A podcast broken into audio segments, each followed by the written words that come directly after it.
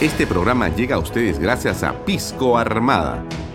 Un pisco de uva quebranta de 44% de volumen y 5 años de guarda. Un verdadero deleite para el paladar más exigente. Cómprelo en bodegarras.com y recuerde, tomar bebidas alcohólicas en exceso es dañino. ¿Qué tal amigos? ¿Cómo están? Muy buenas tardes. Bienvenidos a una nueva edición de Bahía Talks por Canal B, el canal del Bicentenario. Hoy tenemos en la programación algo muy interesante. Hemos estado más temprano con Viento a Favor con José Ricardo Stock y su programa de conversación y reflexión, pero ha estado con un invitado muy especial, José Pedraza, director general de Lima Tours. Muchas cosas interesantes que ver ahí. También en el nombre de la ley ha estado un tema central. Verónica Valenzuela y eh, Oriel Vale han hecho énfasis en esto que han denominado los niños tutelados del Ministerio de la Mujer. Un tema revelador en realidad, con invitados como eh, Frank Cañas Romero y Tony Moreno. No se pierda, que está además en las redes sociales y en las aplicaciones y en la plataforma de Canal B, en nombre de la ley. La noticia del día con Sillonis, estuvo Inteligencia para la Acción también con eh, José Luis Gil y Meritocracia con Ojar Becerra. Tres estupendas, tres estupendas eh, columnas que usted debería ver, video columnas que ya están en las redes sociales.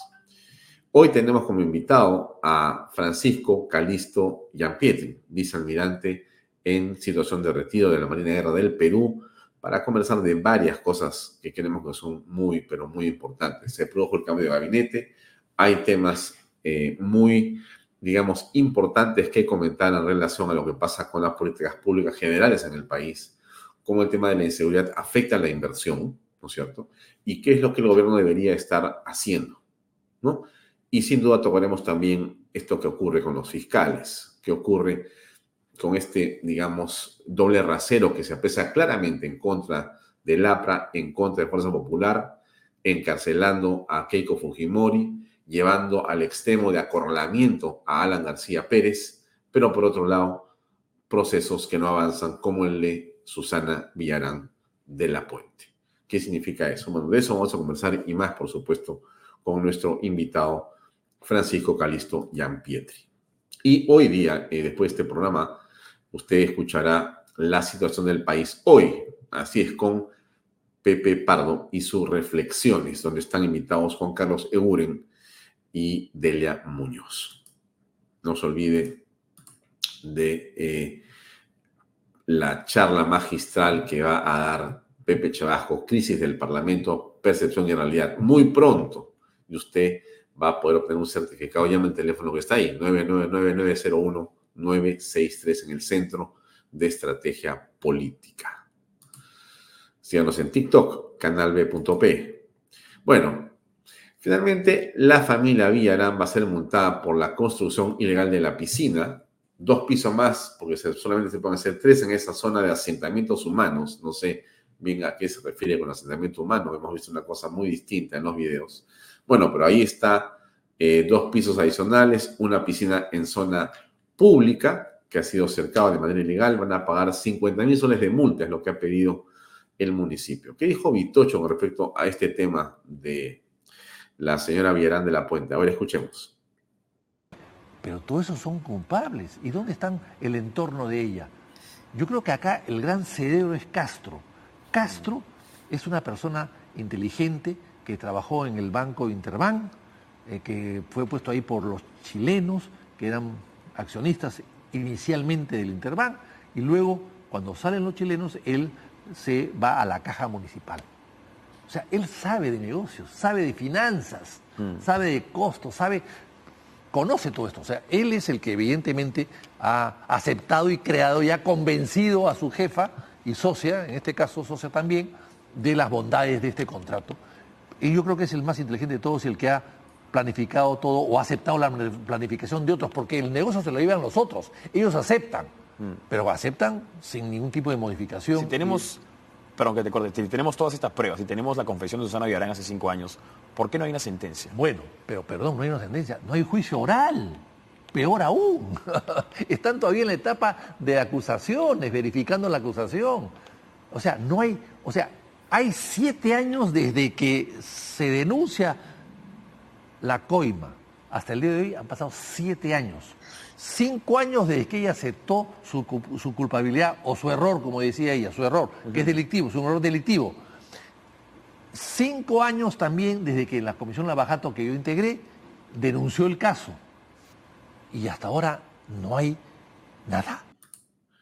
Parece eh, una broma, pero esos son los resultados de la investigación de las comisiones eh, Lavajato, de lo que ha sido este grupo de fiscales que investigan lavado de activos, pero que en este caso no han encontrado nada. A ver, veamos, escuchemos la opinión de otro abogado.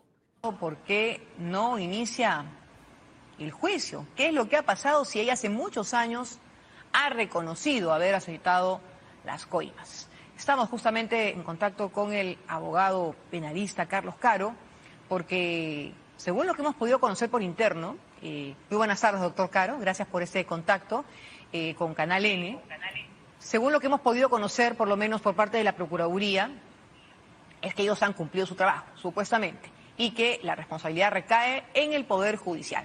¿Quién es el responsable? ¿Por qué esta demora cuando, insistimos, ha habido un reconocimiento pleno por parte de la exalcaldesa de haber recibido las coimas? Buenas tardes nuevamente. Buenas tardes nuevamente. Buenas tardes, un gusto. Mire, acá tenemos un problema básico desde el punto de vista procesal. Se supone que la acusación se presentó en agosto del año 2022. Ha pasado año y medio y todavía el Poder Judicial no ha cumplido con todo lo que es el proceso de control de acusación. Y acá hay una distorsión donde en definitiva la responsabilidad en el efecto del Poder Judicial. Según la ley, el control de acusación debería de durar un número limitado de audiencias. No hay un número específico, pero se supone que es una audiencia continuada hasta terminar con el control. En este momento, ese proceso se encuentra apenas en la etapa formal, con lo cual, con mucha suerte, el control de acusación podría terminar hacia fines de este año, inicio del próximo, y el juicio oral recién empezar en el 2025 o a mediados. Entonces, tenemos aquí una distorsión de los plazos procesales y, en consecuencia, esto es una alerta para el sistema, porque un control de acusación que debería ser rápido, ligero, donde el juez lo único que tiene que verificar es si la acusación reúne los elementos de forma, fondo, y si tiene las pruebas suficientes para ir a juicio. Ese control debería ser un control rápido porque no estamos todavía ante un juzgamiento. El juzgamiento viene después. Si la acusación está en forma, lista para ser debatida en un juicio oral, allí recién empezará el juicio oral y se definirá la culpabilidad o no de todos los imputados. Doctor, si me permite, ¿por qué, eh, digamos, una de las alternativas que se han desglosado eh, ante esa situación, que no solamente es el caso de Susana Villarán, ojo, hay otros casos que también avanzan a paso de tortuga, ¿no sería mejor la creación de juzgados que vean estrictamente y únicamente los casos Lavallato, que no son pocos? Bueno, eso siempre ha estado en la mesa sobre punto de debate, pero el problema es de que el sistema está completamente saturado.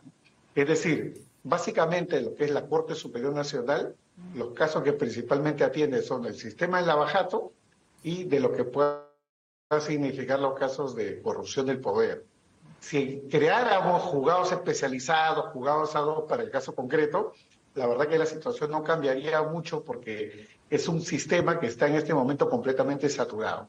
Son muchísimos los casos, son procesos.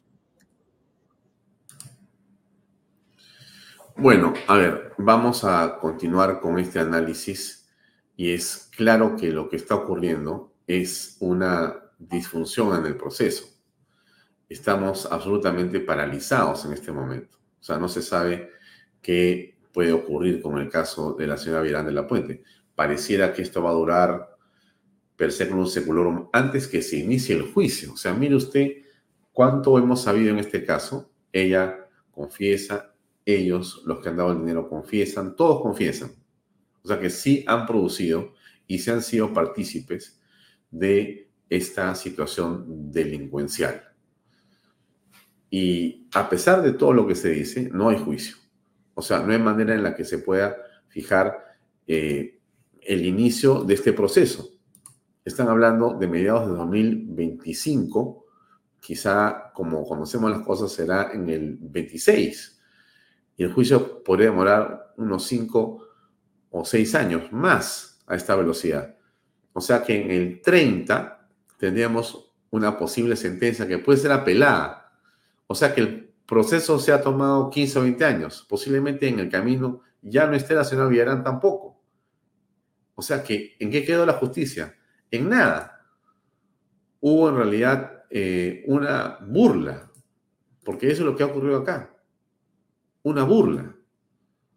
Eh, a ver, escuchemos qué dijo la procuradora, la doctora Carrión, al respecto. Hay un video cortito acá que quiero compartir con ustedes impacto que podría ser utilizado por la municipalidad a nivel internacional, pero incluso, mm. ¿no? Hay opiniones, ya una materia de interpretación, pero podría haber un camino en la vía judicial acá una vez que exista una sentencia. Con sentencia, ahora, ¿por qué se demora tanto? Lo que usted estaba explicando. Sí, a ver, este, el caso Villarán se inició en el año 2017. este, bueno, son 21 personas que están siendo acusadas, 17 empresas que están siendo también comprendidas en este caso. Este, y la acusación se presentó en agosto del año 2022. Agosto 2022. Agosto del año 2022, donde la Fiscalía dijo, ya aquí están mis pruebas, 1.840 pruebas, además. ¿Cómo, cómo? 1.840 pruebas, medios probatorios que la Fiscalía... Escucha usted 1.840 pruebas de estos delitos. 1.840, no 10, 20, 30, 40, no, no 100, no 200, no 500, no 1.000, 1.840 pruebas. Y no hay juicio. Ha presentado la, entre Fiscalía y Procuraduría. El caso eran 1.840 pruebas, que la Fiscalía ha listado en su acusación, que lo ha presentado ante el Poder Judicial en agosto del año 2022 y que finalmente el Poder Judicial tomó ocho meses para llamar a audiencia, porque recién no llamó a audiencia para comenzar a contratar. ¿Por qué ocho meses? Porque hay mucha carga. En o sea, hay que leer las 1.840 pruebas, es lo que usted está diciendo. Eso, la acusación tiene 4.000 hojas, ¿no? Es 4.000 hojas, 4.000 hojas, ¿no? Para que la gente entienda. Sí, hojas, Es, este, es una acusación abundante, es un caso grande. Entonces, nos llamaron a audiencia después de ocho meses, en abril del año 2023. Solo una cosita, en agosto del 2017, ¿no? No, se eh, inició la investigación, sí, como en julio. 2017, 2017. ¿Ahí ya estaban las 1.840 pruebas? No, no, no. Ah. Se han ido construyendo y recopilando durante este tiempo, obviamente. Pues, Entonces, nos quedamos agosto 22, ocho meses. Eh, hasta abril del 93 para que nos citen audiencia para comenzar a controlar esa acusación, el saneamiento. El control de acusación. Control de acusación que, es el saneamiento, para ver que toda la acusación Todo esté, depurado. esté ah, depurado. De, acuerdo. Entonces, eh, hemos comenzado en el 2023 y seguimos en control de acusación hasta la fecha. Mm. Y el control de acusación tiene fases. Tiene un control formal, un control sustancial y viene la admisión de medios probatorios. Estamos en el control formal. y hemos empezado en... Pero no es muy rengo. Por eso, es que... Y acá no tiene que ver con un el exhorto o sea, al Poder Judicial. No, no hay nada. Simplemente esto es aparentemente una situación que tiene que tener algún responsable. ¿No? podría ser que ocurra un proceso como este, donde ya la fiscalía se tardó más de lo que podríamos haber imaginado y donde el Poder Judicial termina simplemente estancando las cosas. Vaya a saber Dios hasta cuándo, porque no tenemos ninguna idea de cuándo podría comenzar el proceso. Y eh, lentitud es impunidad, al final de cuentas. Usted ha visto las imágenes de la señora Miranda de la Puente. O sea, insisto, algo que es muy importante. En lo personal, yo no le tengo ninguna animadversión a la señora Miranda de la Puente. He conversado con ella, creo que en dos o tres oportunidades. Le he hecho entrevistas para algún blog que yo tenía hace 10 o 12 años, antes de ser alcaldesa, por cierto.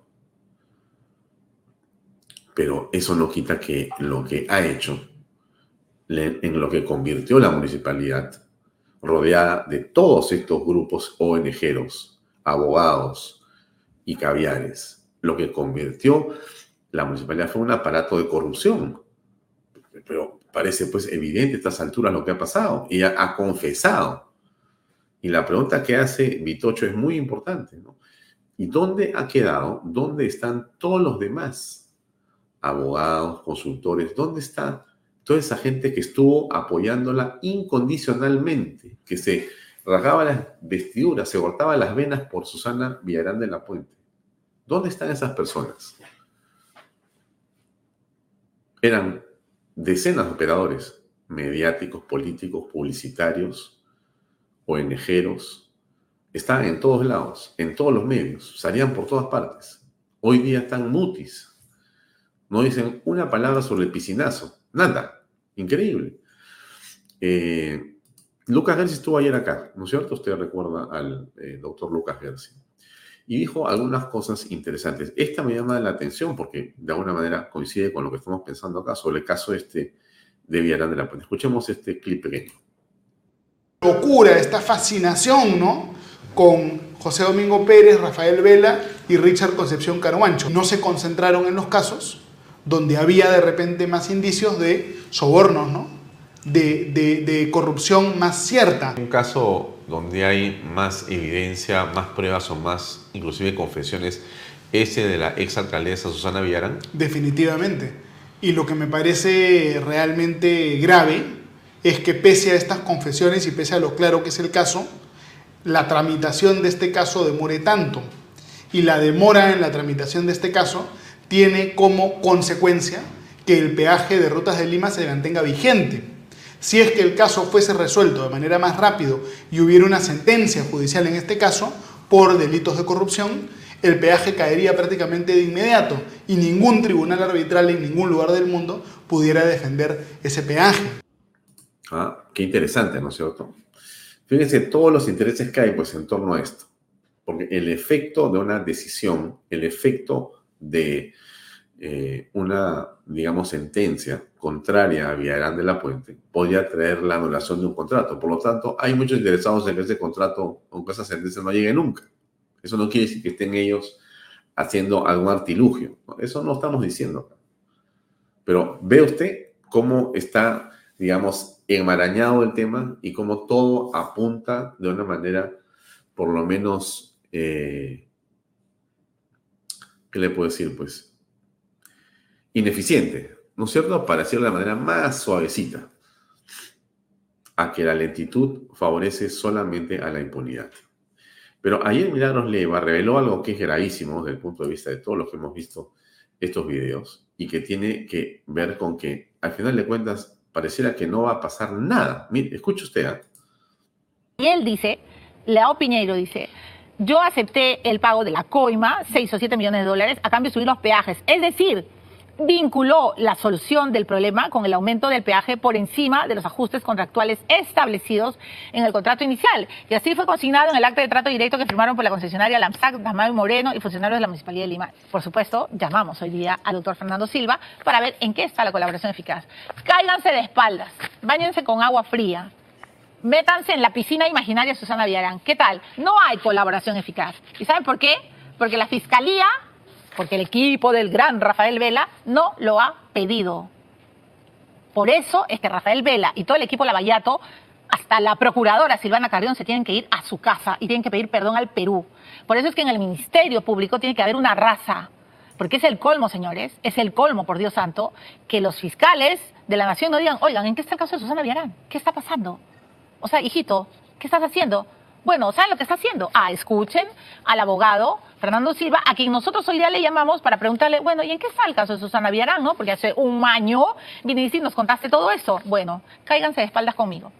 Quisiera saber si eh, su patrocinado Leo Piñera ha brindado toda la declaración o toda la información que sabía como colaborador a las autoridades peruanas. Laura, el señor Leo Piñero ya culminó el proceso de colaboración eficaz en lo que a actos de corroboración y declaraciones importa, con lo cual ya ha rendido todas las declaraciones que de las cuales él sabe o tiene información eh, que importan a las investigaciones vigentes en el país, una de las cuales es el caso de la señora Susana Vierra. ¿Y cuándo el Poder Judicial le aceptó esa colaboración? No, el Poder Judicial todavía no acepta la colaboración porque la Fiscalía aún no ha presentado la solicitud ante el Poder Judicial.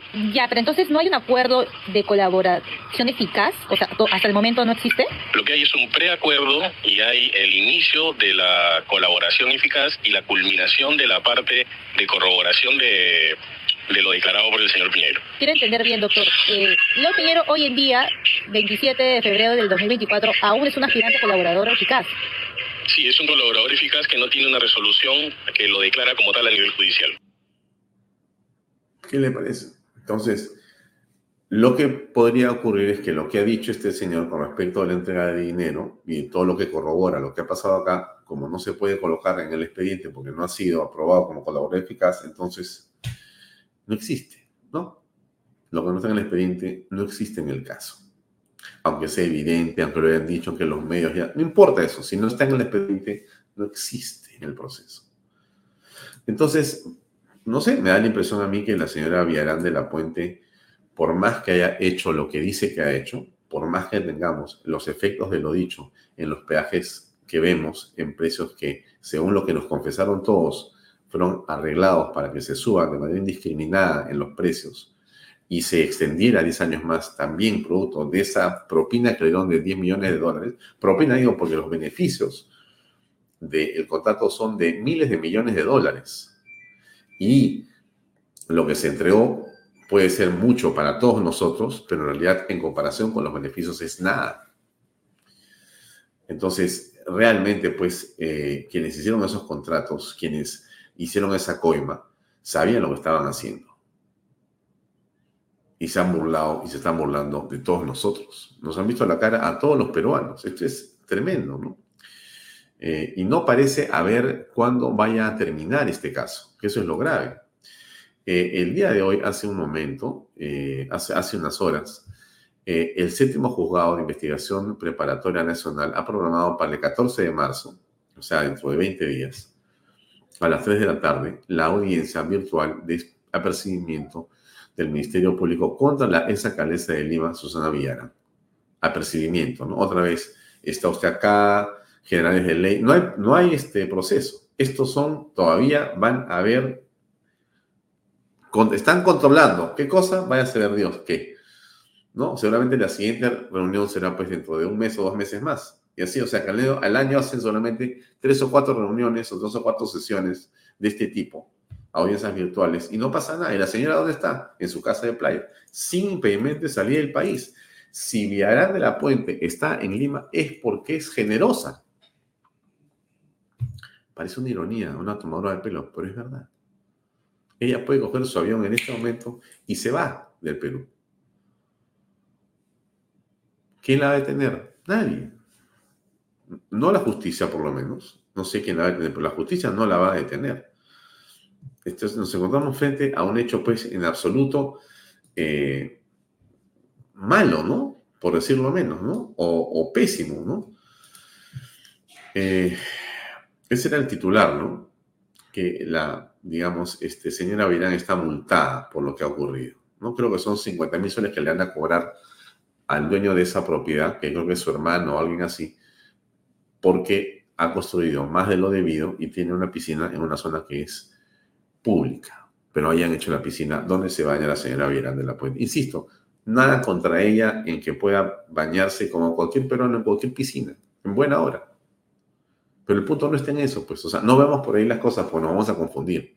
El hecho objetivo es de que ella debería estar realmente, si esto fuera rápido, hace rato cumpliendo una condena, si es que se le encuentra culpable, como ella ha confesado que ha hecho, y como han confesado el brasileño y los brasileños, han confesado, todos han confesado.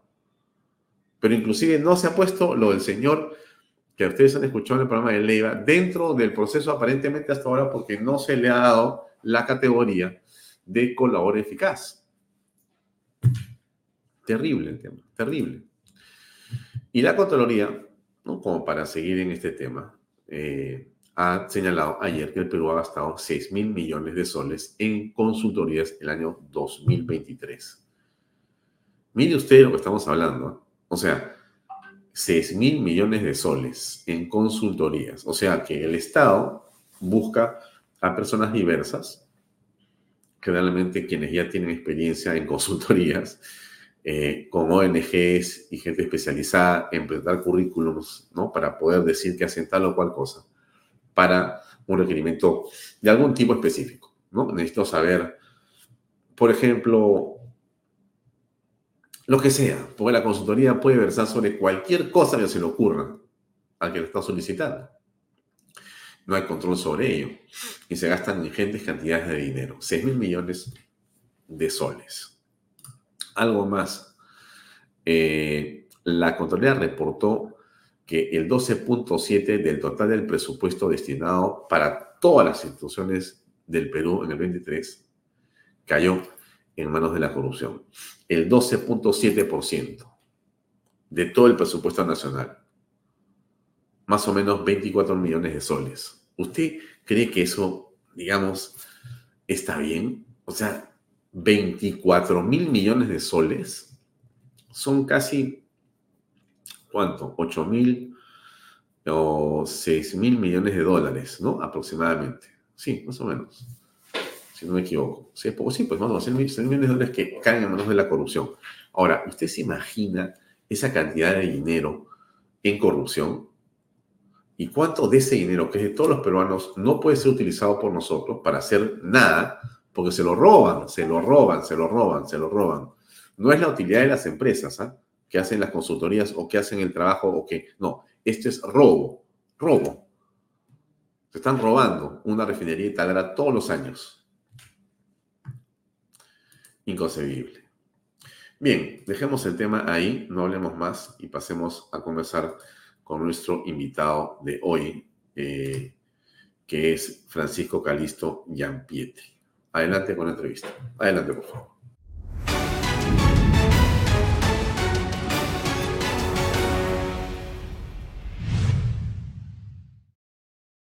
Bien, amigos, estamos en Vaya Talks en la entrevista de fondo y vamos a conversar con el vicealmirante Francisco Calisto Giampietri. ¿Qué tal, Pancho? Gracias por acompañarnos. Un gusto una vez más estar contigo. Eh, bueno, quisiera eh, comenzar por analizar lo que ha sido el cambio de gabinete de la semana pasada, en el que se han hecho algunos reemplazos. Para algunos es aún insuficiente, dado que una de las crisis mayores está en la parte de inseguridad e interior no ha sido movido. Pero ha habido cambios en defensa, que era pedido por muchas personas hacía tiempo, en economía, en minería y creo que en ambiente. ¿Cómo aprecias para comenzar esos cambios y qué le están agregando al gobierno en este momento? Bueno, yo creo que lo que están tratando de agregar es oxígeno, porque oxígeno es lo que le faltaba. Y los cambios definitivamente hacen que el sistema vuelva a despertar. ¿no? Eh, yo creo que en el caso, por ejemplo, del ministro Mucho, es, un, es una persona técnica que conoce mucho, dicho sea de paso, del tema minero, pero yo creo que ahí en el tema de energía, con respecto a la situación que está pasando Petroperú, yo creo que no es muy acertado estar inyectando, inyectando, inyectando constantemente dinero a un a una empresa que está virtualmente quebrada. Claro, ahora en el caso de Petroperú, el esquema eh, para los que supuestamente son entendidos es uno según el cual hay que agregarle algo de dinero a la empresa todavía para poder hacer rentable eh, esa venta, ¿no? Porque si no, eh, en realidad no vas a tener a nadie que pueda poner ese dinero que el Estado debería colocar para limpiar ciertas partes que realmente son catastróficas. No sé cómo ves tú eso. Bueno, es que ese algo de dinero que teóricamente la gente lo mira como una especie de diferencial, que es lo único que falta para que la empresa comience a, moverse, este, viene sostenida sobre varios algos de dinero que han ido inyectando, inyectando, inyectando. Y al final tenemos que ver la suma de todo el dinero que se ha inyectado en esta empresa. Y vamos a poder recuperar la plata que hemos inyectado en esta empresa, esa es la gran pregunta. Bueno, entonces si necesitamos inyectar dinero también contraigamos el gasto de la empresa porque la empresa sigue gastando como si no pasara nada. Y los sueldos siguen siendo supersónicos y la, y la cosa se sigue moviendo como, claro, esperando la inyección del dinero de afuera. Así yo también mañana hago negocio. Yo tengo un negocio y yo no puedo estar inyectando de mi plata al negocio constantemente porque si no el negocio... no funciona. El negocio va a funcionar en, entre comillas, pero está subvencionado por alguien. Entonces, el, el Estado, y además, el Estado no es el que inyecta el dinero acá. El dinero lo estamos inyectando nosotros, los peruanos. El, Estado no genera, el Estado gasta. Y en este caso está gastando y cuando debería estar invirtiendo. Entonces, la inversión que se ha hecho en el Petroperú, es casi posible que eso se pueda redituar nuevamente al Estado. Hemos escuchado en las últimas horas que va a ingresar al ámbito de FONAFE, ¿no? que es este gran holding de empresas del Estado. Bueno, que nunca debió salirse de ahí ¿eh? para eh, comenzar. Claro, yo, yo entendería que no sé si salió o no estuvo nunca, pero en todo caso no tenía control. Claro. Ah, perdón, no tiene control. Nunca debió salir de ese control, ¿no? O sea, alguien tiene que controlarla, pero, una empresa del Estado no puede estar, porque todas las demás empresas del Estado están ahí vinculadas, están en esta holding con directores y con una serie de, digamos, este, políticas de transparencia en la información en general, menos Petroperú. Petroperú es una que en realidad está exenta completamente de cualquier tipo de control. Sí. Y tiene su propia forma, manera y casi, casi no los puede, son intocables casi, ¿no? Increíble. Claro, y, y esto permitía que a través de diferentes artilugios Petroperú sea utilizado como una caja chica. Y eso ha sido evidente. Entonces, nunca debió estar fuera del ámbito del FONAFE. Es, un, es una acción positiva, sí, pero eso no va a solucionar el problema. O sea, en realidad habría que venderla. Bueno, yo lo primero que tenemos que hacer es una, un, listado. Un, estado actuarial de qué cosa es lo que ha sucedido en esa empresa, cuánto dinero se le ha inyectado a esta empresa, millones de millones de dólares, incluyendo la refinería, que es una refinería sobredimensionada, y que muchas personas, yo sostengo que no es una inversión extraordinariamente inflada para la capacidad que va a tener de refinar este petróleo en nuestro país, donde nosotros tenemos que comprar la mayoría de la gasolina importada, por ejemplo. Ahora, eh, dejando el tema del petróleo por un momento y entrando al tema de la minería, el ministro ha señalado que en realidad llamaría SIVA. Y bueno, después ha dicho adicionalmente que habría que eh, ver los temas de forma que haya paz social y que se pueda desarrollar la inversión sin una confrontación. Pero pareciera que en la zona de Tambo Grande hay un consenso porque si se haga la obra minera, si se haga esa inversión, se verían condiciones, ¿no? ¿Qué piensas al respecto? Bueno, eh, es, es difícil solucionar un problema cuando el problema ya se presentó y es más, este problema escala, ¿no? Esto ha debido de eh, amenguarse desde el, desde el génesis y ha debido de interactuar la empresa con la comunidad, ¿no? que es virtualmente la afectada, entre comillas, ¿no? y que también va a ser la beneficiada.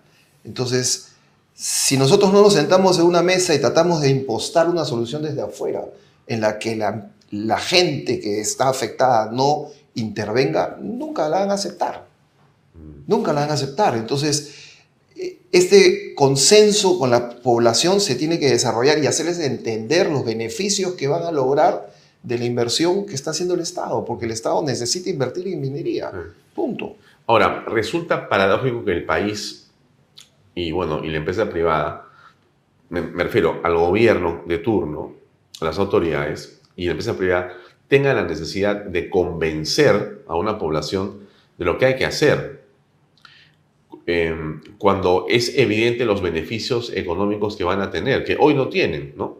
Eh, pero se ha producido pues esta diferencia, esta desconfianza y este aprovechamiento de ciertos, diríamos, intereses de otro lado, Así es. inclusive foráneos, para que ciertas cosas no se hagan en el Perú. Así es. Porque esa mina de cobre va a ser muy importante en, digamos, en la sumarresta global de la exportación de cobre hacia el mundo, ¿no es cierto? Y cuando hay mucha oferta, ¿no es cierto? Lo que ocurre es que bajan los precios también. Entonces, a alguien puede no convenirle que Perú explote toda la minería que tiene. Bueno, pero eso también depende de la demanda, ¿no? Sí. Y si la demanda continúa y que la demanda es alta, y sobre todo en esta época que el tema de el esfuerzo de cambiar la matriz energética a llevar, por ejemplo, el tema de los autos híbridos o los autos eléctricos, es una generación de necesidad de insumo y el commodity del cobre es apreciado en este momento en el mercado. Entonces lo que va a suceder es que si nosotros, una vez más, no explotamos el recurso cuando lo debemos explotar, se nos va a pasar el tren. Y eso ya no sucedió con el caucho, con el guano, con el petróleo, etc. Entonces queremos que no suceda con el cobre porque tenemos que aprovechar el momento, como decía alguien, un político muy renombrado en nuestro país, hay que esperar, aprovechar el momento histórico. Porque de lo contrario, cuando nosotros queramos reaccionar, ya el precio de cobre ha caído de tal nivel de que ya no sirve de nada. Ahora, conversamos contigo en la última oportunidad, eh, Francisco, en el sentido de la importancia de las energías. Sí. Eh, que es otra manera de ver el tema de petróleo, eh, minería y energía. ¿no? Energía, revisamos el asunto y claro, el Perú es un país con la, digamos, hidroenergía, que proviene de las caídas de los ríos y las cataratas en diferentes partes del Perú, muy, muy, digamos, favorecida. Pero hay otras que no se están usando y hay otras que no están, digamos, siendo miradas con más atención por el Estado que debería promoverlas, ¿no? Y tú que eres un hombre de mar, por llamarlo de alguna manera, porque es un marino, conoces lo que pasa también con las fuerzas que el mismo mar produce en el enorme litoral peruano de varios miles de kilómetros. Pero eso tampoco se usa, o se está en algún lugar desarrollando. Bueno, hay diferentes temas que podríamos desarrollar en el tema de energía. ¿no? La energía maremotriz es, una, es uno de ellos pero que está todavía relativamente incipiente en su desarrollo. ¿En el mundo acá? En el mundo, ¿no? O sea, eh, tiene un costo muy elevado para poder este, desarrollar. Existen otras un poco más baratas. La energía eólica, por ejemplo. Yo no sé si ahora has tenido la oportunidad de pasear por algunos países en Europa y tú, ves, tú ves los generadores eólicos, las granjas eólicas en el medio del mar. En el medio del mar. Y ahí están. ¿no? nosotros en el Perú tenemos muchísimas zonas, por ejemplo, Chicama, Puerto Chicama, Malabrigo, tiene un viento constante y Fuerte, potente, sostenido. Y ahí podríamos hacer una granja eólica sin ningún problema. Y el tema de la energía solar, que es que los paneles solares pueden ser instalados en cualquier parte del Perú porque tenemos inmensas superficies para hacerlo. y generan mucha cantidad de, ¿por qué, energía. ¿Por qué te parece que no se hace eso? ¿Por qué no se desarrolla eso? Bueno, primero que el capital semilla que necesitas para poder impulsar un proyecto de esta naturaleza no es tan pequeño, pero en el tiempo reditúa y uno recobra su inversión. Entonces, el Estado debe promover ese tipo de, iniciativas. Por ejemplo, si tú tienes una, una plantación que necesita un, una cobertura para protegerla. Esa cobertura podría ser un techo de paneles solares. Y utilizas un doble sistema. Proteges tu, plantación, genera la energía que necesita tu empresa y el resto lo, insumes en la red eléctrica y recuperas tu inversión en el tiempo. El Estado debería dar promoción para ese tipo de, iniciativas. Eso es lo que se debería hacer. Ese, ese es el rol del Estado. Y ahora, hablando en esa línea, llegamos al puerto de Chancay para hablar de este tema que nos parece también sustantivo. Okay. Pero se produce una situación muy particular en el puerto de Chancay, ¿no? porque es una de las inversiones más importantes del continente en la historia. Eh, en el Perú, sin duda, la más importante en el mundo eh, de los puertos, en la industria portuaria. Eh, y, y, bueno, van a construir, están construyendo, van a inaugurar en el APEC a fin de año esta infraestructura portuaria van a venir el presidente chino, en fin, va a ser un show para cámaras fantástico.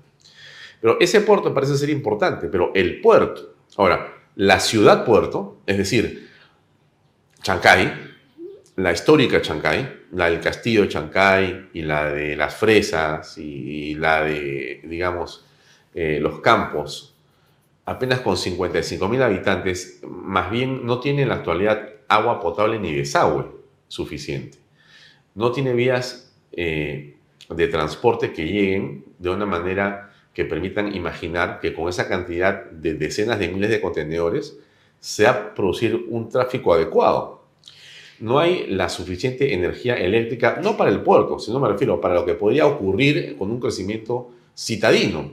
Es un tamaño de ciudad más grande, o mejor, el área de Chancay es más grande que San Juan de Lurigancho, pero tiene apenas 55 mil habitantes. Esto va a crecer inmensamente. No hay un plan de desarrollo urbano en este momento. O sea, tú puedes construir una farmacia, un nido una discoteca en el mismo, en la misma cuadra, porque no existe, porque no se ha planificado. Son campos que se están vendiendo al mejor postor de una manera, en realidad, en que inclusive eh, no se tiene planificación en este momento. Se está, y, el Estado está marchando a una velocidad realmente clamorosa, ¿no?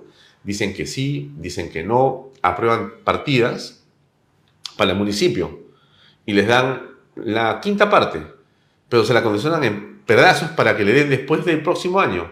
O sea, todo esto es un caos, ¿no es cierto? Ya. Pero estamos diciendo que Chancay, Chancay, somos Chancay corazón, Chancay va a ser una estrella. Entonces, ¿cómo se compatibiliza eso? ¿Cómo crees tú que esto se puede, digamos, asumir o cómo se debería de tratar? Ok, acá en el tema de Chancay tenemos que ver claramente que hay varios actores que, se, que tiene que confluir, ¿no? Y como Estado, por supuesto. Sin embargo, vemos de arranque con todo lo que tú acabas de exponer, que la planificación para lo que iba a suceder en Chancay, o lo que va a suceder en Chancay, ha sido cero. Porque esa no es una iniciativa que nació del Estado, y eso lo tenemos que tener claro. Esa fue una iniciativa que fue desarrollada por un oficial de Marina, el almirante Ribaudo de ese entonces, que proyectó Chancay en una concepción empresarial que está bien y que en ningún momento fue acompañada por el Estado. Y es más, fue bloqueada en muchas oportunidades. Y eso lo obligó a buscar socios estratégicos, etcétera, etcétera. Y cuando lo logró, listo, ahora Chancay es una, es una realidad. Y el Estado ahora trata de reaccionar una vez más tardíamente, porque no ha tenido una concepción estratégica para esto, ¿no? Y es más, se arroga la autoría de Chancay, porque dice, Chancay es el legado que le va a dejar la presidente al Perú. Y eso no es cierto. Tú puedes arrogarte a Marías ajenas, ¿no es cierto? Entonces, tenemos que mirar a Chancay, que no solamente está conceptuada como un desarrollo de un núcleo portuario y de actividad portuaria per se, de embarque, desembarque, grúas, etcétera, etcétera, sino tiene colaterales que va a tener, tener que alimentarlo. Y tiene que desarrollarse en un concepto más holístico, más amplio, que incluye lo que va a suceder en Ancón como una zona económica especial. Muy importante. Muy importante, que eso es lo que va a permitir desahogar un poco Chancay. Las zonas económicas especiales son importantes para poder desarrollar la empresa que va a sostener a Chancay, porque hay mucho muchas cosas, actividades conexas al puerto que van a tener que ser sostenidas, no necesariamente dentro de Chancay, porque Chancay no va a tener el espacio suficiente. Y eso tiene que conectarse estratégicamente dentro de concepción holística con lo que va a suceder en el Callao y lo que está agrandando en ese momento el Callao, la capacidad logística, la capacidad de almacenamiento. Entonces tenemos que manejarlo como un concepto integral, no como un foco que va a explotar y que va a generar un desorden que si no este, acondicionamos bien, va a ser más cara la lavada que la camisa. Porque el día que se bloquee, por ejemplo, la carretera de Chancay, entre Lima, cuando hay un millón de contenedores moviéndose en el año, ¿qué cosa vamos a hacer con eso? Yo tengo la impresión por momentos, déjame ser así de duro con la expresión, que Chancay podría convertirse en el más grande... Dolor de cabeza. Prostíbulo en la más grande ciudad rosa de América Latina. Si es que no se toman las previsiones del caso, porque es un puerto con barcos gigantescos, con un movimiento de ese tipo. Y en los puertos, el mundo está para que lo testimonie, tiene justamente ese tipo de soluciones en algunos casos, ¿no es cierto? Cuando no se ha logrado integrar las cosas como lo estás mencionando tú. Yo veo, por ejemplo, que de la Marina existe una política de planificación muy acertada.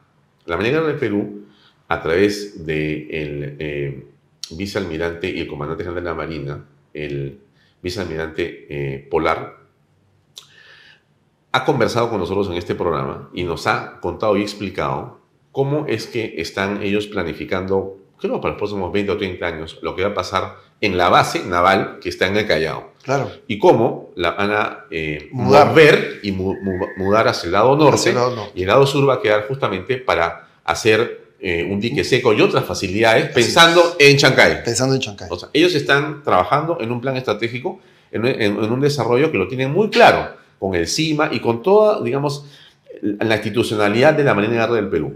Y ahí funciona, entiendo, como una maquinita. Porque ya no hay nada que conversar, están actuando. Sí, tac, tac, tac, tac, tac, con un calendario. Y lo que, tenemos, que, lo que tenemos que agregar ahí que eso no es un tema exclusivo de un oficial o de un comandante general, sino ah. esta es una política, como tú mismo lo has dicho, que va pasando de, de, gestión a gestión independientemente. es la Marina de Perú. Es la Marina La visión de la Marina de Y es como debería ser el Perú también. Y entonces ahí encontramos eh, planificación y vemos visión de futuro, ¿no? En ese, en ese caso, lo que han comentado ahí. Pero sales de la Marina de Guerra del Perú y te encuentras. Mira, es propio. Lo que pasa con el aeropuerto, ¿no? El aeropuerto lo van a inaugurar en los próximos meses, pero no tiene las horas complementarias. O sea, la ciudad aeropuerto nueva está preciosa, la vas a ver, pero no vas a poder llegar a ella. O sea, estamos locos. ¿Cómo estamos haciendo una cosa así?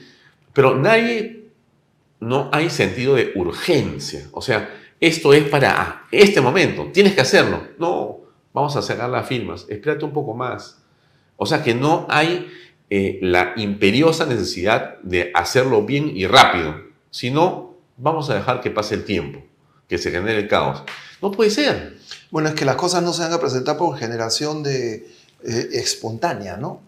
O sea, eh, los temas no van a aparecer porque yo coloco una infraestructura acá y el resto va a reventar en forma automática. No es así. Tiene, la planificación va un poquito más allá de solamente lo que tú estás desarrollando nuclearmente o, puntualmente.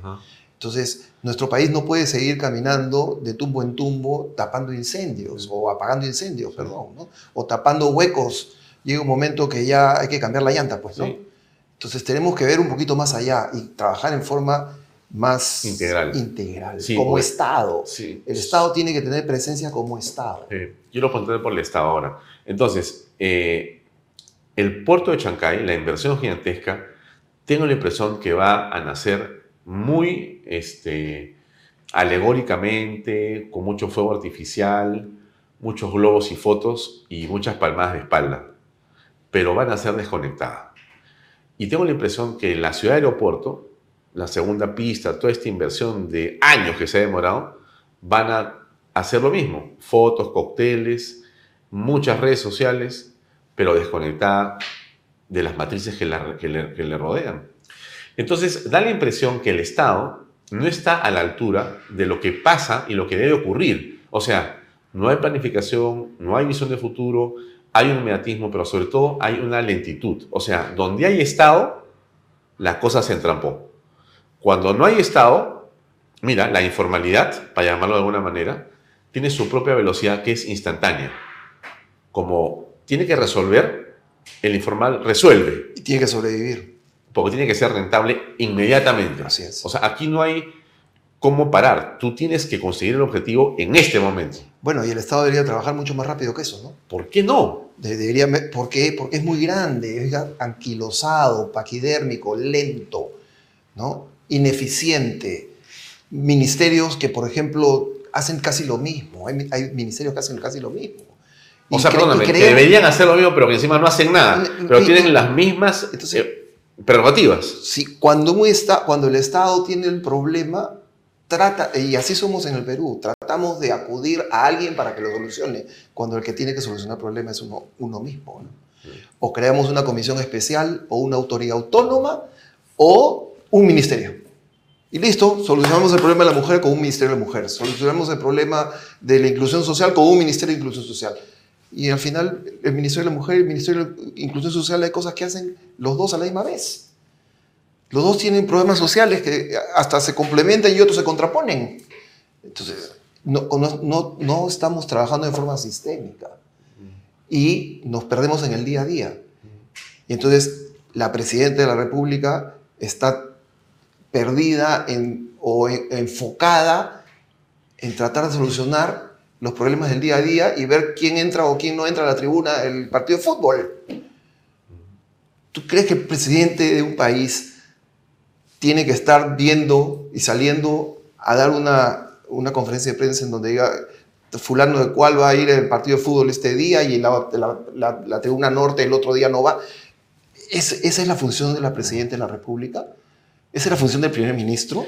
No, ellos están actuando Es la función del ministro. por impulsos. ¿Es la función del ministro del Interior preocuparse por la seguridad de Paolo Guerrero? No, este señor tiene que preocuparse por la seguridad del Perú, no era de Paolo Guerrero, lo que está pasando, las hordas de gente que están entrando por la frontera norte, mantener el control de la seguridad en la frontera, en el Putumayo, cosas más grandes. Estamos perdiéndonos en el sencillo, en el día a día. Y uno no puede estar manejando así un país. Entonces, los cambios ministeriales están, son buenos, pero yo creo que más allá del maquillaje tiene que haber un cambio real. Un cambio que genere un golpe de rumbo, un golpe de timón, que nos cambie el rumbo y que realmente el Perú comience a navegar por donde debe navegar. Sí, tú señalabas oxígeno al principio de esta conversación, que era lo que el gabinete le había proveído a la señora Boluarte, ¿no? Oxígeno, aire en realidad necesita varios aires de ese tipo para llegar al 26, ¿no? Bueno, yo creo que para llegar al 26 necesita un respirador artificial, ¿no? Sí, sí, un tanque grande de oxígeno que le permita sobrevivir, porque si no, no va a hacerlo. Sí, con una cánula no lo va a resolver. ¿eh? No, y esto podría ser eso. Y entonces, regresamos a los temas, digamos, que son noticiosos, ¿no? Porque estamos dejando de lado, por la propia naturaleza de la información, los temas eh, de política pública fundamental, como el tema este donde el Estado es muy grande, donde la integración de los proyectos grandes no se está dando, donde no se está desarrollando políticas como las que quisiéramos ver en todos los campos. O sea, hay en el campo de la justicia, de forma penitenciaria, no existe una política clara. En la economía no hay un lanzamiento de la economía. En la minería no se hacen las cosas como se deberían hacer. En fin, tú puedes ver salud, puedes ver ahora educación por el tema de los colegios y dicen los colegios están hasta las patas. No se ha resuelto, pero los presupuestos aumentan porque la, el presupuesto en el papel y en el banco, la plata se sale por las ventanas, pero las devuelven. Pues es que el presupuesto puede aumentar, pero impacta en la población, no impacta en la población porque no hay ni siquiera capacidad de ejecución, no hay, no hay capacidad de previsión. Vámonos al tema del, de lo que tú acabas de decir, el ejemplo de Chancay, este crecimiento desordenado, que va a existir. Ya. La comisaría de Chancay la comisaría de Chancay. Dos camionetas. Ok, ¿ya la estamos preparando para lo que va a venir? No, no. ¿Qué, qué vamos a esperar? Este, este, Calisto. El desborde social, otra vez, el gota gota que se va a mudar para allá inmediatamente. Un terreno de 5.000 metros cuadrados. Está tirado. Está tirado. Entonces. Dos camionetas. Ya. Creo que son 20 policías o 30 policías. Ya. Perdóname, va, va, a ser el, el, el hub portuario más importante de América Latina, con dos camionetas. No de América Latina, de toda América, de toda América, de toda América. Dos camionetas. Sí. O sea... Por eso, la previsión, no estamos, no estamos actuando sistémicamente. Ahí ya debería haber hace rato un PIP potenciando esa comisaría y dotando de personal a esa comisaría desde ahorita para controlar lo que se va a venir, porque va a venir gente que va a invadir, va a venir temas de prostitución, va a venir temas de extorsión, ¿y qué vamos a esperar? Que recién se presenten para recién agarrar y decir, hoy tengo que hacer esto, y otra vez estar apagando los incendios. No podemos en el Perú seguir apagando incendios. Tenemos que trabajar en forma sistémica, con concepto estratégico, si no, vamos a seguir dando vueltas y mordiéndonos la cola como perro. Y eso no es lo que necesita el Perú, necesita visión desde más arriba. Estamos perdidos en el día a día y no podemos seguir así. Ahora, hablemos un poco del día a día. ¿no? Lo que estamos apreciando en las últimas días, justamente, son confesiones de este asesor de la señora Patricia Benavides, la fiscal de la Nación suspendida por varios meses. En un momento, eh, los pantallazos de su WhatsApp son casi prueba plena, de forma que eh, de manera inmediata permiten que la señora Patricia Benavides quede fuera de la fiscalía, sea suspendida.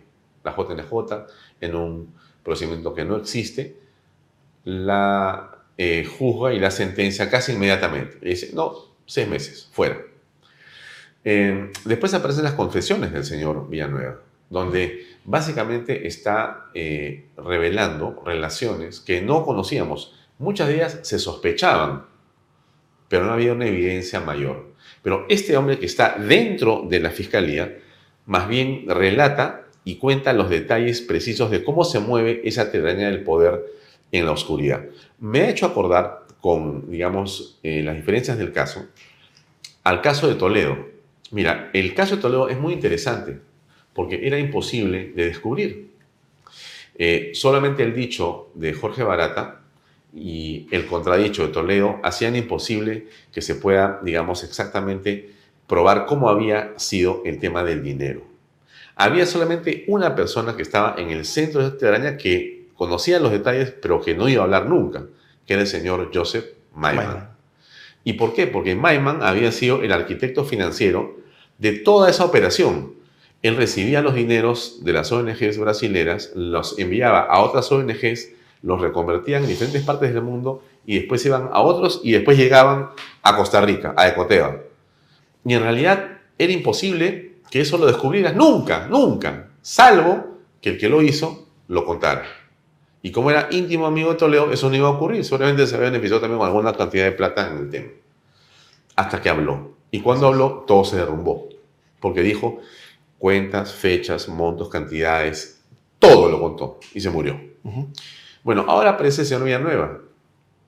Y como todos sospechábamos algo, pero no había mayor evidencia, resulta que Villanueva comienza a contar los detalles de esa telaraña. Y, y muestra fechas, dichos, y parece que se va corroborando con lo que por lo menos nosotros recordamos. La gente busca reportes periodísticos, ve y dice, oye, esto es verdad, esto es verdad, mira, acá está. O sea, sí, sí casa, sí, sí, sí concuerda, ¿no es cierto? Y ayer Fuerza Popular ha abierto, mejor dicho, ha pedido, ha solicitado, ha hecho una acusación contra el periodista Gorriti, contra el doctor Vela, contra el doctor Domingo Pérez y contra la señora Soraya Dávalos y el señor eh, Pablo Sánchez. O sea, dos fiscales de la nación o dos fiscales supremos, eh, dos jueces o dos fiscales que están trabajando en casos de corrupción o anticorrupción en lavado de activos y un periodista que estarían todos ellos de alguna manera vinculados. ¿Qué piensas al respecto de esto? Mira, este tema de la explosión de información que ha habido de este señor Villanueva, como lo, lo que sucedió en el caso de, de Cholo, Cholo Sano y Sagrado, este, en este caso específico, está involucrando a mucha gente, pero que no está siendo medida de la misma forma, con la misma vara, como se midió, por ejemplo, el caso de Patricia Benavides, que con la fotocopia de un chat la señora fue destituida. Sin embargo, con toda la información que está viniendo ahora, eh, Gorriti ni siquiera es tocado hace rato que se dieron a hacer diferentes acciones, se dieron de haber llevado, perdón, diferentes acciones a cabo para poder custodiar toda esta información y asegurar de que la información no desaparezca. ¿no?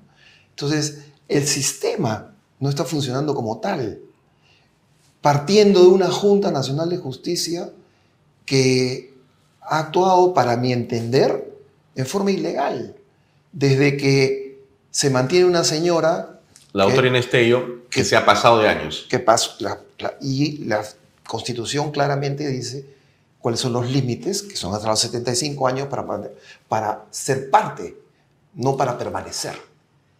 Entonces, sobre texto de una interpretación, para mantener a la señora, ¿qué hizo la JNJ? Fue a servir a un organismo subordinado a preguntarle, ¿está bien o está mal que la señora continúe en el cargo? Cuando, a ver, cuando tú tienes la certeza de que estás haciendo algo bien, no necesitas voltear a preguntarle a nadie nada. Y si la JNJ fue a preguntarle a servir, sabía que había un problema metido ahí en el fondo, ¿no es cierto?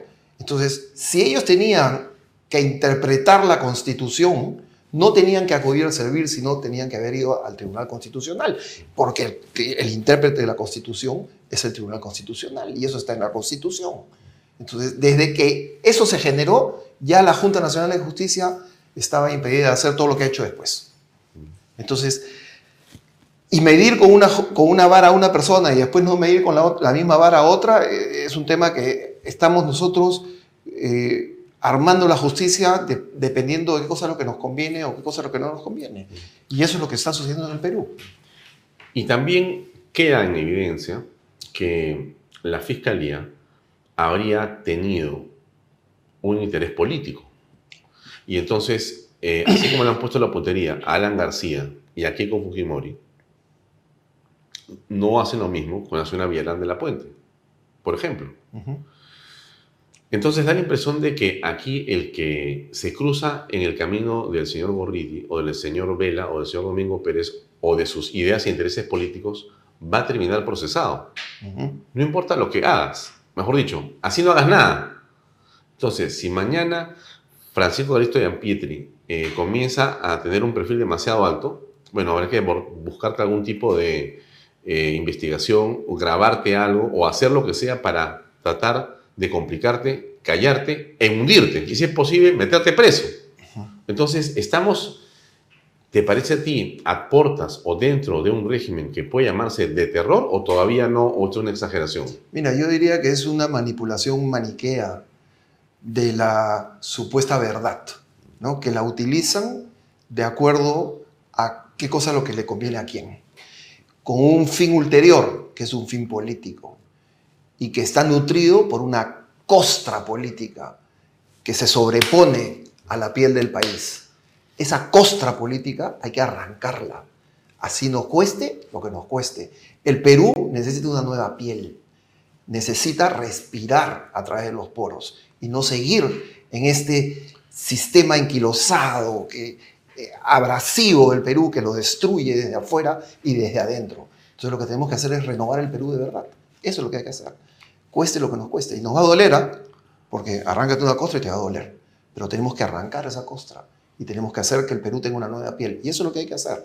Y no condicionar el movimiento del país a los láteres y corifeos del gobierno de turno. Eso es lo que hay que hacer.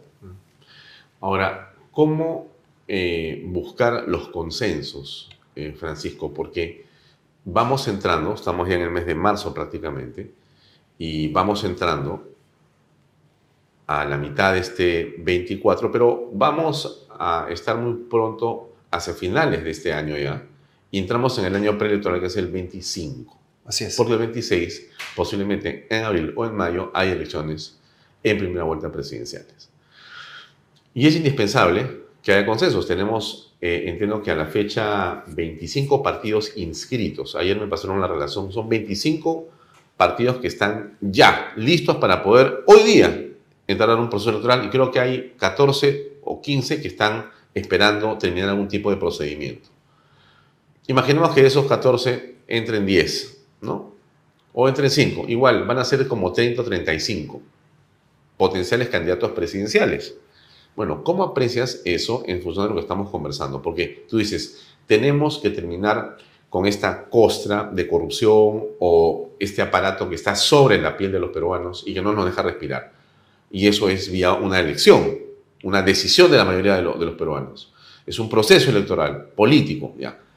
Con 30 o 35 candidatos presidenciales, ¿cómo lo es? Bueno, eso es producto de el ensimimamiento que ha habido por destruir el aparato democrático del país la construcción, por ejemplo, o la concepción de tener movimientos regionales ha debilitado fuertemente la concepción de armar partidos políticos nacionales, que sean realmente fuertes.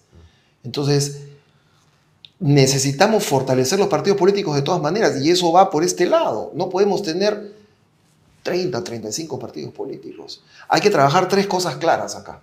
Primero tenemos que poner una oferta electoral que sea inteligente, que sea plausible de desarrollar, que sea lo que el Perú necesita y ve que es lo que quiere, y eso hay que sobreponerlo a una plataforma política. Ojo que te estoy diciendo política y no te estoy diciendo partidaria. Esta plataforma política en donde nosotros ponemos la oferta electoral, debe estar construida por diferentes actores políticos. Dentro de ellos están los partidos políticos. Si no logramos tener esta plataforma política, vamos a ir al despeñadero de todas maneras. Y esta plataforma política tiene que estar sostenida por bases que están construidas a través de los actores políticos que se suman, incluyendo a aquellos que están hasta desafectados de la política, que ven la política como algo repulsivo en nuestro país. Si no logramos construir o trabajar en esos tres ejes, no vamos a llegar a ningún lado. Y eso es lo que tenemos que hacer. Entonces, ¿qué vemos en el país en este momento? Personas que con, el, con toda su legitimidad. legitimidad quieren postular a la presidencia de la República, pero que no tienen partido político inscrito, que dice que van a consensuar con todo el mundo y no han consensuado con nadie, y, se, pasean por todos los, los, medios. Los escenarios. Y los escenarios, y otros que dicen, bueno, yo espero que algún partido me invite. Entonces, vemos una sobreposición de apetitos personales que no van a permitir que tengamos esta plataforma política sobre la que tenemos que montar esta oferta electoral. Ahora, las plataformas políticas son ideas. Las plataformas políticas son ideas que vienen con actores, con actores políticos. Con actores políticos. Cada actor político, hay diferentes actores políticos. Sí, sí, claro. ella es un actor político. Mm. Y tiene pues su, su, entorno y su, su ecosistema eh, de, de, influencia y que se va construyendo alrededor de una opción que sea una opción realmente aterrizada en lo que necesita el país. El país no necesita 50 cosas diferentes, el país necesita seguridad. El país necesita salud. Te voy a preguntar, esas, este, esa plataforma política eh, debería tener algunas ideas anclas fundamentales. Si yo te preguntara por tres cosas fundamentales que no sean educación y salud, porque eso se va a construir de todas maneras. Educación, salud e infraestructuras tiene que hacer. Pero ¿por qué dices tú que se va a construir de todas maneras? Porque es lo que todos tienen que trabajar en eso. Pero tenemos 200 años de país y no se ha construido nada. Hemos retrocedido, hemos retrocedido en el tema de educación. Em, la infraestructura se está desarrollando, pero a tumbos, y mucha de ellas está sostenida por la inversión privada. Entonces, ¿por qué se tiene que construir? No se tiene que construir. nosotros tenemos, no se va a generar refraseo. Se tiene que construir, sí, pero no va a venir de improntos. No, pero acá es una frase que, quiero jalar un ratito. Con inversión. Así es. Porque no hay colegios nuevos, ni hospitales, ni carreteras sin dinero. Sí. Y el dinero viene con la inversión, y la inversión viene con la confianza. O sea que un objetivo... Y la confianza viene con la seguridad. Totalmente, totalmente. Y la lucha contra la corrupción. Porque si no nos hubiésemos tirado la cantidad de plata que nos hemos tirado en el Perú, o se han tirado en el Perú, nosotros tenemos en este momento un país 180 grados diferente al que tenemos en este instante. Y eso se ha generado porque esta costra que no deja respirar al Perú ha permitido que suceda lo que está sucediendo en este instante. Y deberíamos estar con las cárceles llenas de funcionarios públicos que han delinquido y no funcionarios públicos que están en una piscina bañándose frente al mar. Sí corrupto. ¿no? Ahora, la Contraloría General de la República ha comentado ayer Nelson Schack que el Estado peruano ha gastado 6 mil millones de soles en consultorías durante el año pasado. 6 mil millones de soles en consultorías. Puede ser que hayan sido importantes, algunas son necesarias, pero todas no estoy seguro. Entonces, eh, ¿por qué te pregunto esto? Porque es interesante que si, como estamos conversando, eh, es indispensable tener eh, el desarrollo sanitario, en salud, en educación, en infraestructura. Eso es imposible sin inversión, porque no va a haber plata, pues. Entonces, la pregunta sería, ¿cómo haces para generar esa inversión? O sea, ¿qué es lo que tú, por dónde empujarías tú la inversión? Mira, tú no vas a poder empujar la inversión si es que tú no estabilizas un país si el país no está estable, no vas a generar ningún tipo de inversión. De acuerdo. ¿Ok? Y, eso pasa por la seguridad. Ok, ok. Issue, número uno, algo de, Bukele. Bueno, pero independientemente de Bukele, eh, vamos a la lógica. Correcto. Tú, con un país que está en conflicto constante, no vas a generar ninguna inversión. Por más que la presidenta de la República vaya y haga un roadshow no pasa por todos los países del planeta Te van a preguntar cómo está no hay forma. Pero por supuesto. Primero arregla tu tema interno, después voy yo. Ah, tenemos que arreglarlo. Ya. O sea que. Y el tema de la corrupción es un punto importantísimo. La cantidad de plata. Ahí está. Sí. Entonces, a ver, ¿hasta cuándo un informe del Contralor va a ser simplemente decorativo? ¿Qué podemos hacer con el informe del Contralor en este momento? Sí. Ese informe del Contralor debería generar una identificación inmediata de cuáles han sido estas consultorías de qué se tratan, cuáles son los productos que han, eh, han eh, producido, entre comillas, las, las diferentes, las diferentes, este, los diferentes trabajos que se han presentado en estas consultorías y si sirven o no sirven para algo. Porque, También ha revelado que han habido 24 mil millones de soles en pérdidas debido a la corrupción. Mira. 24 mil millones de soles. 24 mil millones de soles. ¿Y, dónde están? En un año. En un año. ¿Y dónde están todos esos funcionarios que han generado esa pérdida? Deben de estar claramente identificados. 9.338 autoridades en los tres niveles de gobierno tienen presunta responsabilidad en irregularidades. Ya deberían estar presos pues hace rato, ¿no? ¿O no? No es vinculante lo que hace la Contraloría. No es vinculante. O, sea, que esto no es suficiente para a ver, ¿qué podríamos hacer? a nadie preso. Abrirá una, abrirás una investigación. Como dijo la Contraloría, pues hay que probarlo, ¿no? Entonces, ahora, todo lo que dice la Contraloría hay que probar, los documentos, iniciar un proceso de investigación la Fiscalía, pa, pa, pa, pa, y ahí tienes ahí, y, juicio, y, ahí 10 años. perdemos per seculum seculorum, ¿no? Entonces, en realidad el sistema está hecho para delinquir, para corromperse. El sistema no funciona como sistema. O sea, si tú creas un sistema con un fin y ese fin no se da... Que servir al, al, al ser, al, a, la, a, la, persona, ¿no es cierto? a la familia. Pero no me está sirviendo. Es que si uno no gobierna para servir, no sirve para gobernar. Así de fácil es el tema. O sea, uno tiene que gobernar para servir a su comunidad. Y si eso no se está dando, entonces tú no sirves para gobernar. Y eso es lo que está sucediendo en este momento. Punto. No hay más que darle vueltas a ya, este pero entonces yo te preguntaría, eh, Francisco, tú serías un anti este sistema. no un antisistema, sino un anti este sistema. Es que este sistema no es tal. El sistema lo entendemos como. Un sistema es algo este que gobierno funciona que debería, sistémicamente. Debería estar, digamos. Anti-statu quo. Claro, ese sistema debería estar arrojando bienes y servicios y controlando que el dinero del Estado se pueda distribuir de manera adecuada en función de las necesidades que tiene la sociedad para crecer y desarrollarse justamente, ¿no es cierto? Ya. Eso no, se no existe. No se En la realidad de hoy no existe. Entonces, yo como candidato digo, yo en realidad ¿A voy a... ¿Vas a candidato? No, no, no, te estoy diciendo, uno que puede decir... No, uno más, de repente, no sé. no, gracias. Uno, alguien puede decir, bueno, yo soy el, el, antisistema. No, ¿cómo vas a cambiar las cosas? Tranquilo, no, no, no te pongas colorado, tranquilo. No, pues es que este sistema no está funcionando. No está funcionando. Y si seguimos haciendo más de lo mismo, lo único que vamos a tener es el mismo resultado.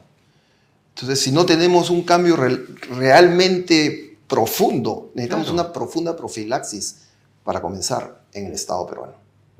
Una profunda profilaxis. Si no tenemos carrera pública, no. tenemos carrera pública, entonces, ¿cómo vamos a llegar a la excelencia del servidor público si ni siquiera sabemos cuáles son las funciones de cada servidor público? Y cada vez que viene un gobierno nuevo o un, o un, este, un ministro nuevo o un alcalde nuevo, viene con todo un séquito de personas y se, se enquistan en todo el aparato estatal que y ni siquiera tienen los perfiles.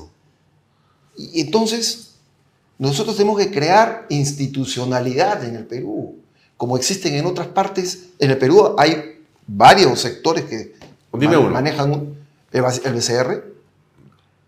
El BCR es uno. El, este, eh, relaciones exteriores es otro. Que tiene institucionalidad. Las Fuerzas Armadas tienen institucionalidad. Tú no llegas a ser almirante porque al día siguiente viene un señor y dice, no, yo quiero que él sea el jefe de Estado Mayor General de la Marina y, se sube. No, tú tienes que haber pasado 40, años de carrera para poder llegar ahí. Entonces, ¿cuál es? Y 40 años de carrera cumpliendo los cursos, la capacitación, en la que te evalúa, te evalúa cada seis meses y que nadie se opone a que lo evalúen cada seis meses y que tengan exámenes para ascenso y que tengan controles A, B, C y D, ¿no? y una hoja de vida y todo registrado, etcétera, etcétera. Y eso es lo que da la meritocracia. Institucionalidad, meritocracia. Formación en valores. No puede ser que una persona venga con todo un séquito de gente. Tú que eres funcionario público, por ejemplo, y quieres llegar al más alto escalón que podría llegar un funcionario público, ¿cuál sería este? Ser viceministro. Porque el viceministro es la parte técnica. El ministro es un tema político. Yo quiero llegar a ser viceministro. Yo voy a entrar al ministerio de Agricultura porque quiero llegar a ser viceministro. De repente nunca en tu vida vas a poder llegar ahí porque viene un ministro y trae a su viceministro y trae a su, director general y trae todo y servir te importa, todo le pagamos por FAC, etc. Bueno, son temas medio complicados que estamos utilizando en este momento. Por CAS. hay otros FAC que son para los funcionarios de alto nivel. ¿no? El mismo efecto. Eh, eh, y que son eh, de confianza. No, y que tiene mucho más billete. Mucho más billete porque un FAC cobra mucho más billete. Entonces yo vengo con todos mis aláteres y me posiciono y comienzo a mover el sistema y digo, no, todo lo que hizo el anterior está mal. Entonces, planeamiento estratégico no hay, la carrera no existe. Entonces, ¿a dónde vamos a llegar? ¿Tú crees que eso se puede hacer, por ejemplo, vamos a tocar el tema de la Marina, ¿tú crees que eso se puede hacer en la Marina? Que puede venir el siguiente comandante general y decirle, no, no, no, no, lo que hizo este señor, no, no, no, no, Volar estaba equivocado, ahora no, ya no vamos a movernos acá, no vamos a mover para el otro lado. No, eso obedece a un plan estratégico. Entonces, si no tenemos eso, no tenemos continuidad, no tenemos carrera pública, ¿a dónde queremos llegar? Tenemos que hacer una profunda profilaxis del Estado, de verdad, y comenzar a generar institucionalidad. Si no, el Perú va a seguir dando vueltas y mordiéndose la cola, y no vamos a llegar a ningún lado. Entonces, eh, pero te escucho y también me, da esperanza lo que escucho, porque hay un camino. Bueno, en, en lo que tú dices hay un camino, hay una salida compleja, difícil, porque lo que estamos hablando acá necesita consensos y desprendimiento, ¿no? Porque hay mucho para mí, hay mucho yoísmo, hay mucho yo, yo, yo, yo, ¿no? O sea, todo, pero yo primero. Cuando debería ser al revés, ¿no? Todo, pero yo al último. Eso me hace acordar una cosa, mira. No sé si cuando tú eras chiquito, yo no juego bien fútbol, juego muy mal fútbol. Y la única forma de poder jugar fútbol era llevando mi pelota de fútbol, para que me incluyan en un equipo, ¿no? Y si no me incluían en el equipo, me llevaba la pelota de fútbol y me voy a otro lado. Sí. ¿Sí o no? Eso es lo que está sucediendo en la política en el Perú. Hagamos el consenso, juntémonos todos, pero alrededor mío. Si no, yo agarro mi pelota y me llevo, me voy para otro sitio. Entonces, eso es lo que necesita el Perú, eso no necesita el Perú. Eso no necesita el Perú. El Perú necesita un nivel de desprendimiento que va más allá de las personas. Qué difícil la cultura del dar, ¿no? La cultura del dar, la cultura del servir, la cultura del entregar tiempo, eh, la cultura de la honorabilidad pública, ¿no? Eh, sí, yo, mira, no es porque tú seas marino, pero Grau sí me parece una de las personas en la historia del Perú que de manera más contundente nos mostró lo que significa tener sentido de trascendencia, de decencia, de honorabilidad, de humanidad, de respeto, de patriotismo. Un hombre cabal, ¿no? Eh, el peruano del milenio, o como le han puesto, pero más allá de esas etiquetas, ¿no? Lo concreto de su ejemplo es que sí es posible tener a una persona referente de esas categorías que todos deberíamos imitar. Sí. Y yo te digo una cosa, Grau fue un ejemplo en todos sus ámbitos de vida.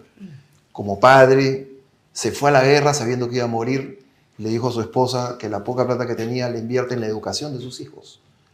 ¿no? Fue político, se enfrentó en el sistema cuando trataron de colocar un comandante general extranjero y lo metieron preso, después salió, etc. Y si vamos caminando por la vida de Grau, lo único que vamos a encontrar son valores entonces yo le diría al Perú y le, haría pensar, qué difícil es seguir los valores de las personas en este momento.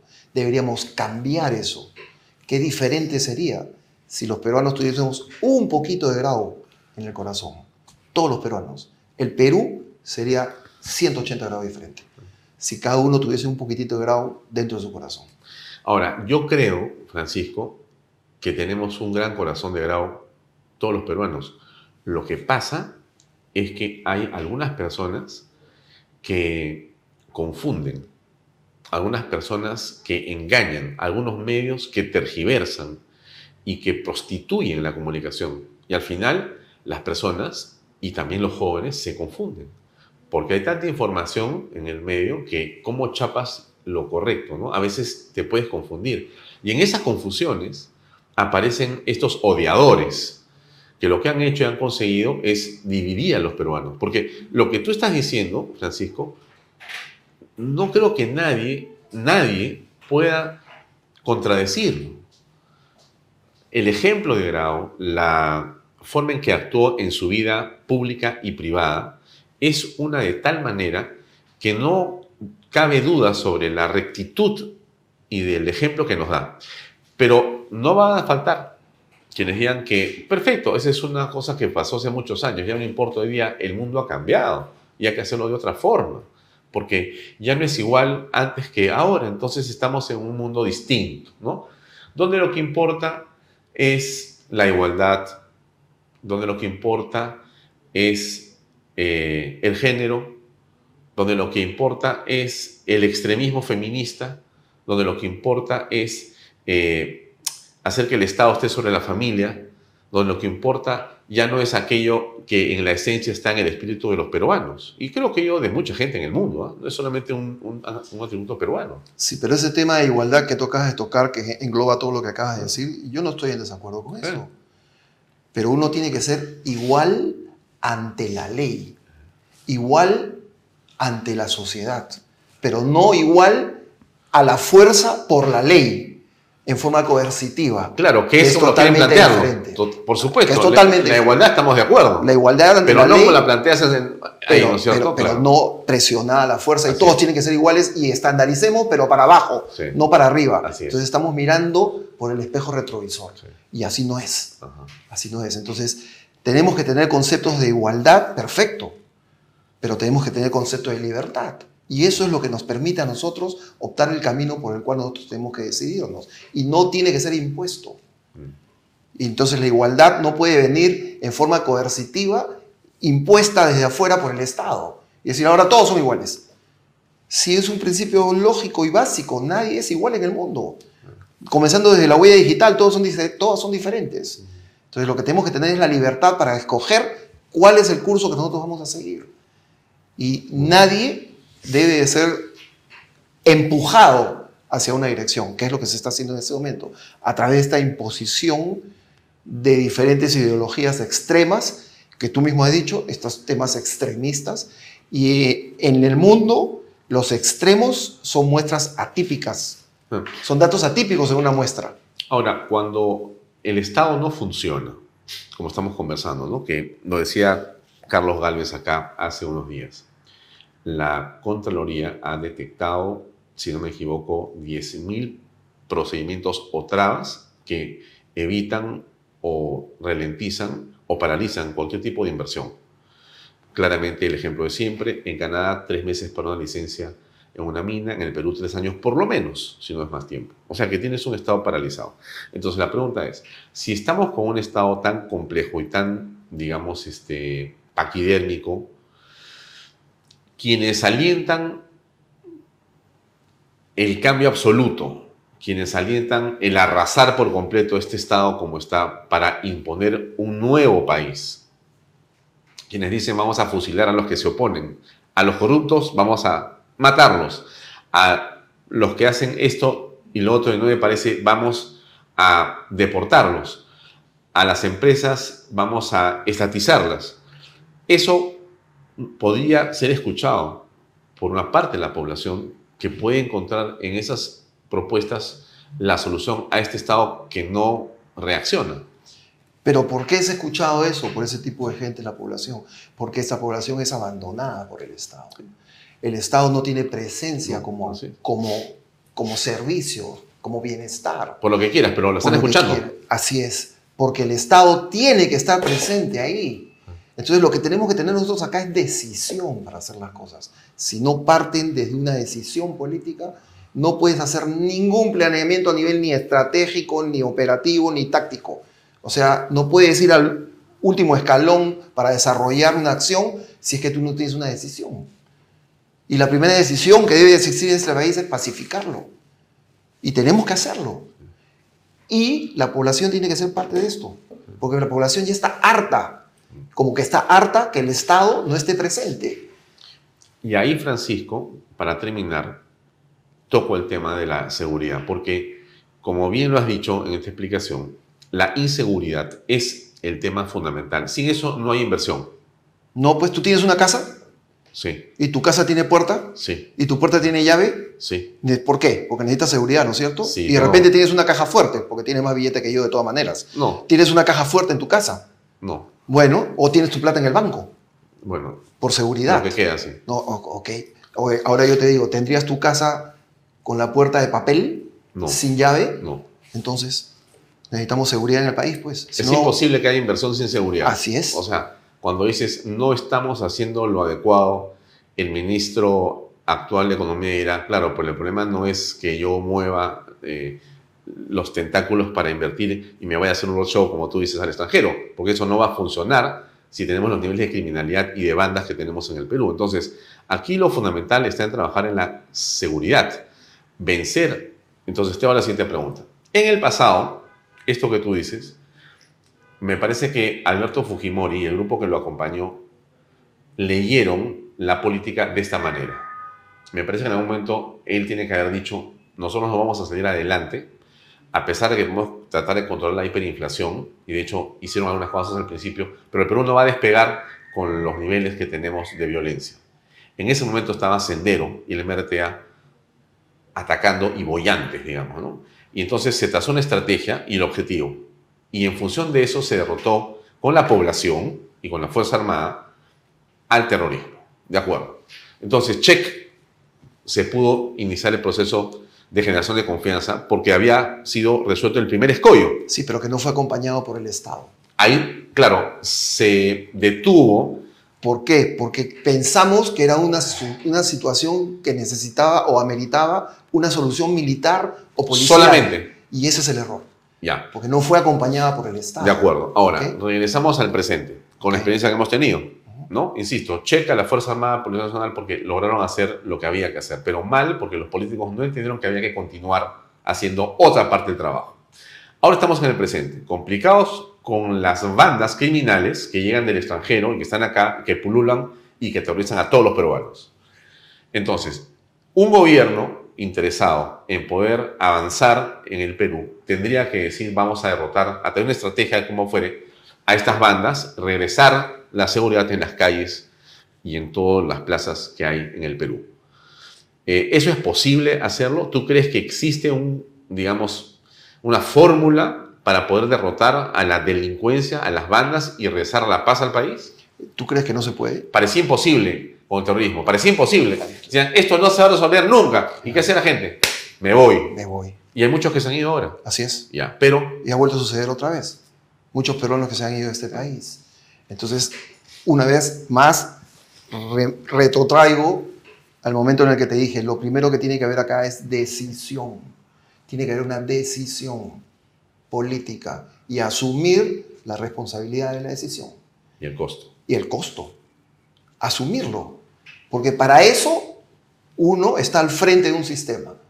Si tú no vas a pechugar, entonces no te pongas al frente del sistema. El liderazgo no se ejerce por decreto por un papel firmado. El liderazgo se ejerce con el ejemplo. Y tenemos varios ejemplos. El ejemplo es ponerte tú adelante y asumir la responsabilidad y llevar la conducción de un país. Mando y comando. Mando y comando. Cosa es, eso es liderazgo. Eso es liderazgo. Mando, comando y asumir la responsabilidad. Y apechugar. Y eso es lo que hay que hacer. Entonces te tienes que poner al frente y tomar la decisión. ¿Qué cosa es lo que ha pasado en Ecuador? El presidente de la República se ha puesto al frente. ¿Qué cosa es lo que ha pasado con Bukele? Él se ha puesto al frente. ¿Qué cosa es lo que ha pasado con Milei? Él se ha puesto al frente. Asumir los activos y los pasivos. Que hay que ponerse al frente. Apechugar y tomar las decisiones que se tienen que tomar con el costo político que puedan tener. Y bueno, y asumir, pues. Para eso te estás metiendo. Si no. Muy bien, Francisco. Gracias por esta conversación esta noche. Ha sido un gusto y estamos para servirte cuando quieras. Muy amable. Gracias. Amigos, eso es todo por el nuevo mañana. Gracias y buenas noches. Este programa llega a ustedes gracias a Pisco Armada. Un pisco de uva quebranta de 44% de volumen y 5 años de guarda. Un verdadero deleite para el paladar más exigente. Cómprelo en bodegarras.com y recuerde, tomar bebidas alcohólicas en exceso es dañino.